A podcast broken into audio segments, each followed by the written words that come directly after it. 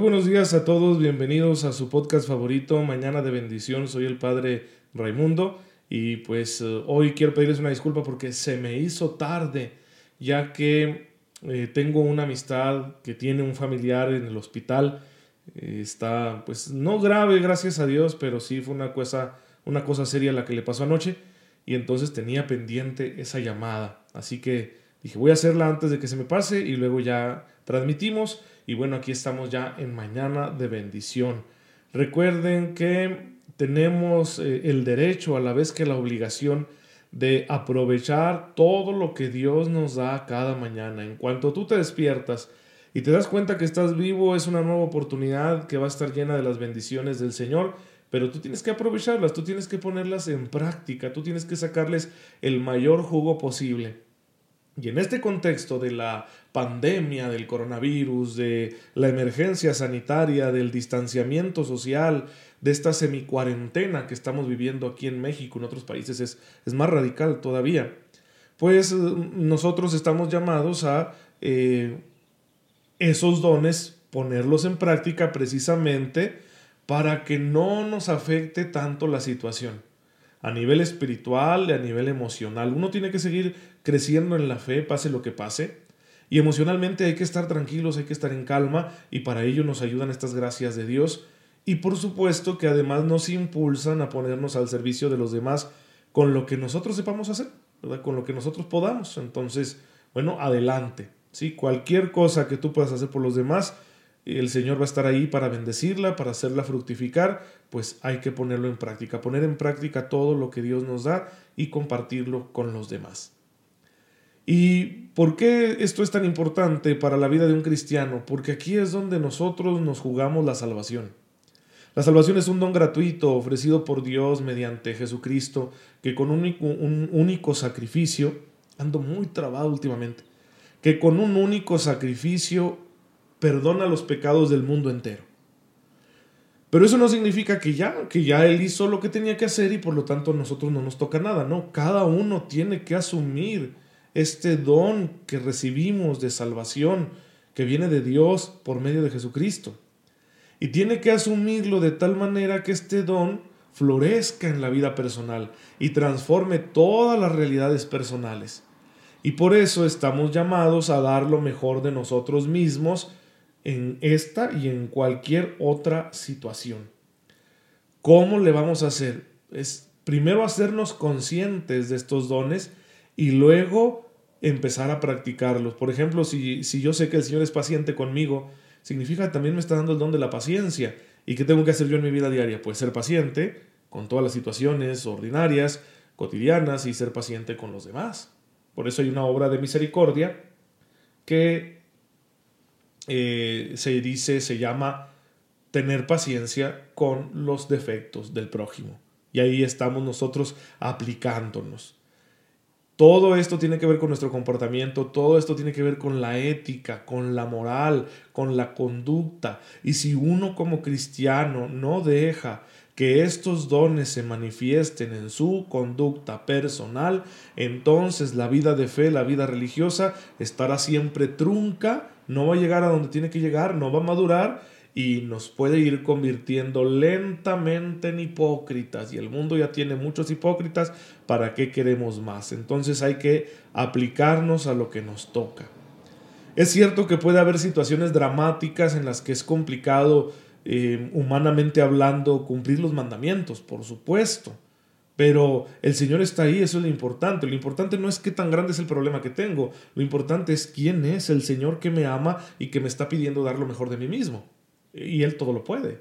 Y con su gracia podremos salir adelante de cualquier situación. A veces no queremos y hay que reconocerlo. A veces es nuestro egoísmo que dice, no quiero, no quiero echarle ganas, no quiero esforzarme, no quiero aplicar estos dones que el Señor me da bueno, pues tendrás una responsabilidad al respecto. Por eso estamos estudiando aquí en Mañana de Bendición el Catecismo de la Iglesia Católica en lo que se refiere a la dimensión moral de la fe. Y estamos construyendo, descubriendo este eh, punto de partida antropológico. Queremos ver en la Biblia cuál es la visión que hay del ser humano. De manera que teniendo esa visión podamos fundamentar la moral cristiana. empezamos diciendo que el hombre es creado por Dios para el amor, pero que esta capacidad de amar ha venido a menos debido al pecado.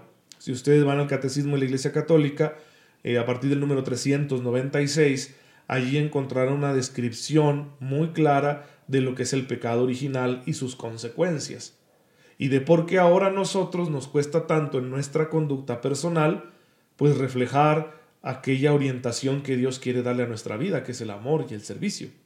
En lugar de eso nos volvemos egoístas, es por el pecado.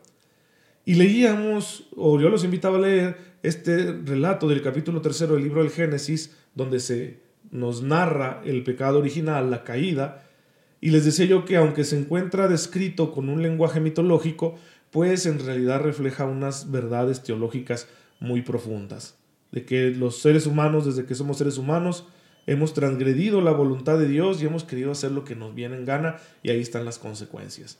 La muerte, el dolor y las dificultades en las relaciones entre los seres humanos son las tres cosas que vienen como consecuencia del pecado. Dios no quería que las cosas fueran así.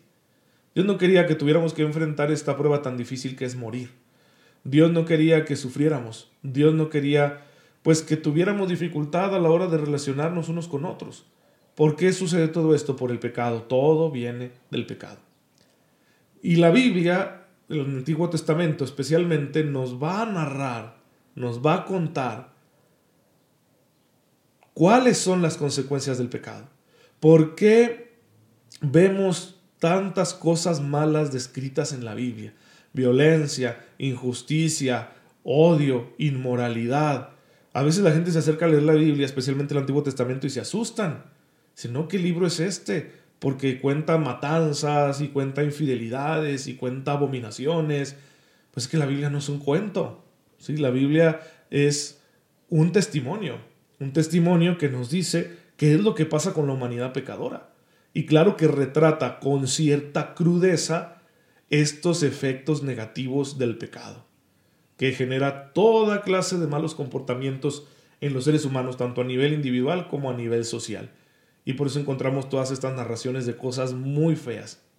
Pero al mismo tiempo, y esto es lo interesante de la Biblia, que mientras nos va contando esta evolución horrorosa del pecado en la humanidad, también nos va enseñando cómo Dios acompaña a esa humanidad pecadora, cómo la va formando, la va corrigiendo, la va invitando a la conversión y le hace la gran promesa de la vida eterna. Sí, a estos seres humanos pecadores Dios les promete la vida eterna. Dios promete una liberación. Dios promete sanar al hombre en su naturaleza desde el fondo. Y como ama a los hombres, ama al pueblo de Israel, ve Dios hace presente con ellos y los va guiando y los va acompañando en su camino, los va formando como pueblo, les va dando a conocer quién es Él, cuáles son sus designios, para que ellos se conviertan, adoren y sean libres. Ya sabemos que todo esto nos conduce a la plenitud de la revelación en Jesucristo nuestro Señor, a la llegada del Mesías. De hecho, los padres de la iglesia, en ese mismo capítulo tercero del Génesis, cuando al final Dios habla con la serpiente y la castiga, que representa al enemigo de Dios, a Satanás, que no se asusten, es una criatura, es un ángel caído, no es un Dios malo, rival de un Dios bueno, no, no, no. Si Dios es bueno y es eterno y es omnipotente, Satanás es una criatura.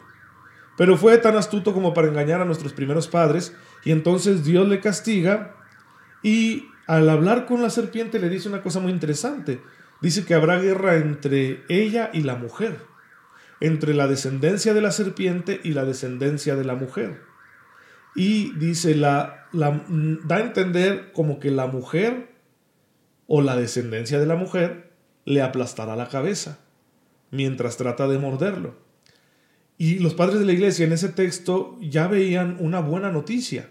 Le llaman por eso el protoevangelio una primer buena noticia, desde, que significa que Dios desde el principio, desde que se sucedió el pecado original, pensó inmediatamente una solución y hace una promesa de que la salvación, vencer al enemigo de Dios, vendrá de la descendencia de la mujer, vendrá de un ser humano, que claro nosotros no nos imaginábamos que fuera a ser de esta manera, como ya lo conocemos gracias al Nuevo Testamento, que es que Dios se iba a hacer hombre.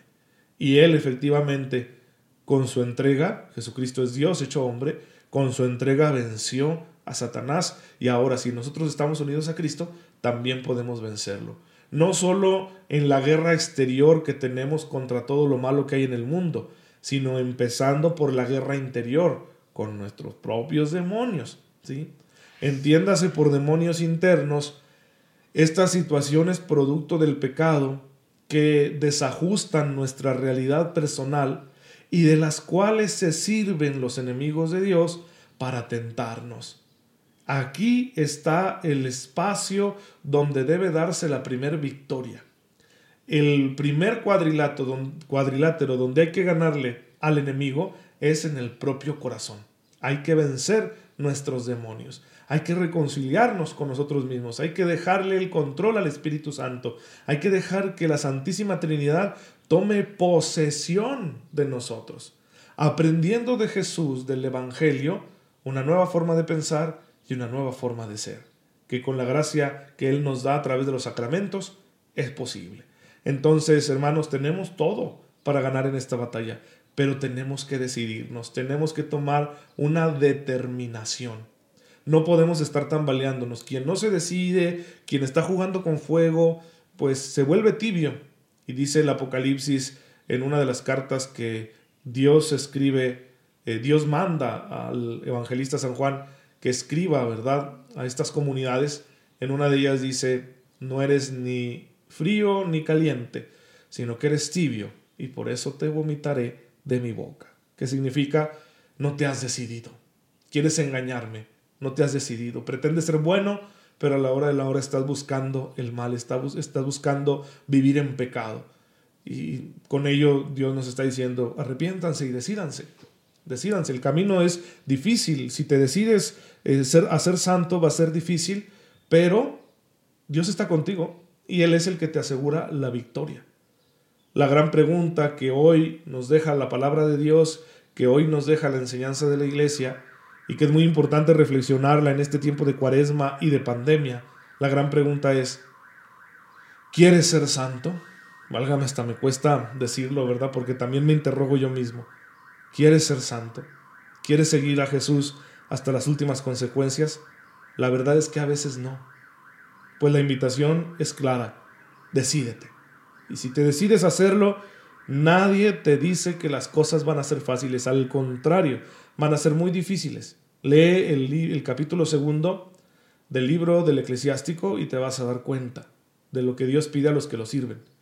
Pero lo importante es que Él está contigo que si Él te está haciendo la invitación a ser santo y tú le dices que sí, pues Él te va a ayudar, obviamente. Y entonces con su ayuda, con su auxilio constante, con su presencia amorosa en nuestras vidas, podremos conseguir la victoria sobre nosotros mismos, sobre el mundo y sobre el maligno, y ser santos.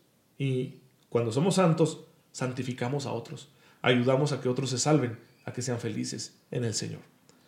Por eso lo importante de estudiar esta dimensión ética de nuestra fe, que es lo que estamos haciendo aquí en Mañana de Bendición, así que no te pierdas los siguientes capítulos, por favor, y voy a volver a dejar los enlaces de WhatsApp y de Telegram por si quieres unirte a este medio de formación católica a través de esas plataformas. Pero por hoy vamos a terminar, dándole gracias a Dios. Padre Todopoderoso, te bendecimos y te damos gracias porque nos concedes escuchar siempre tu palabra y profundizarla para que a través de ella encontremos vida y permanezcamos siempre unidos a ti. Concédenos, Señor, la victoria final sobre todo aquello que nos aparta de ti, en el nombre de tu Hijo Jesucristo, nuestro Señor. El Señor esté con ustedes. La bendición de Dios Todopoderoso, Padre, Hijo y Espíritu Santo, descienda sobre ustedes y los acompañe siempre. Gracias por estar aquí conmigo en este medio. y recuerden siempre orar por su servidor. Yo los tengo presentes a todos en mi oración, especialmente en la misa. Nos vemos mañana, si Dios lo permite.